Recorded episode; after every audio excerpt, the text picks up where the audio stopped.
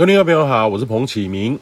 梅沙台风的中心位置呢，在台湾东北角的东北方，大约是四百五十公里的海面上，大约是刚过这个那霸的西方哈。当地的这个最大曾观测到每秒四十公尺的强阵风。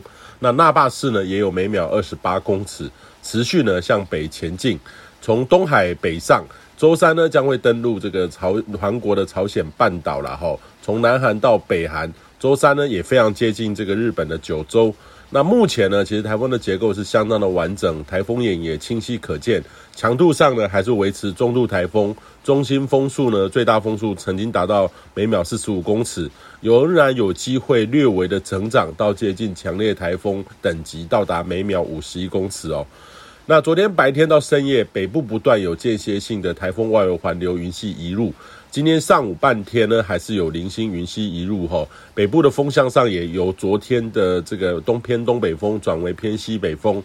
预期呢，今天下半天随着台风往北走，水汽会逐步的减少，晚上呢应该有机会就会缓和转晴了。那今天南部的天气呢是转好的，大致上是天气稳定，多云时晴，靠山区偶有局部的阵雨。那周三开始呢，预期梅沙台风北上后会引进西南风。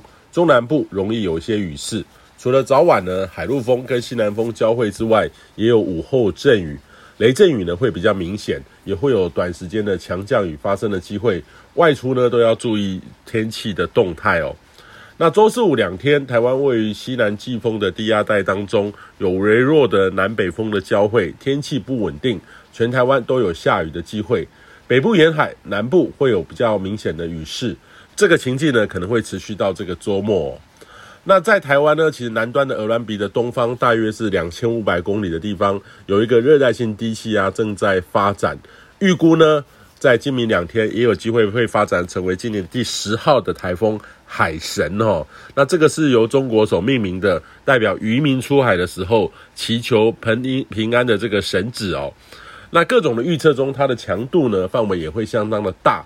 将会在周末侵袭日本，对台湾没有影响哦。那昨天台风外围环流呢，在北部开始延伸到中部哦。那很多人都感受到雨相当的大。其实呢，累积到目前，昨天到今天目前为止，最大的降雨在北部大约是五十到六十毫米哦。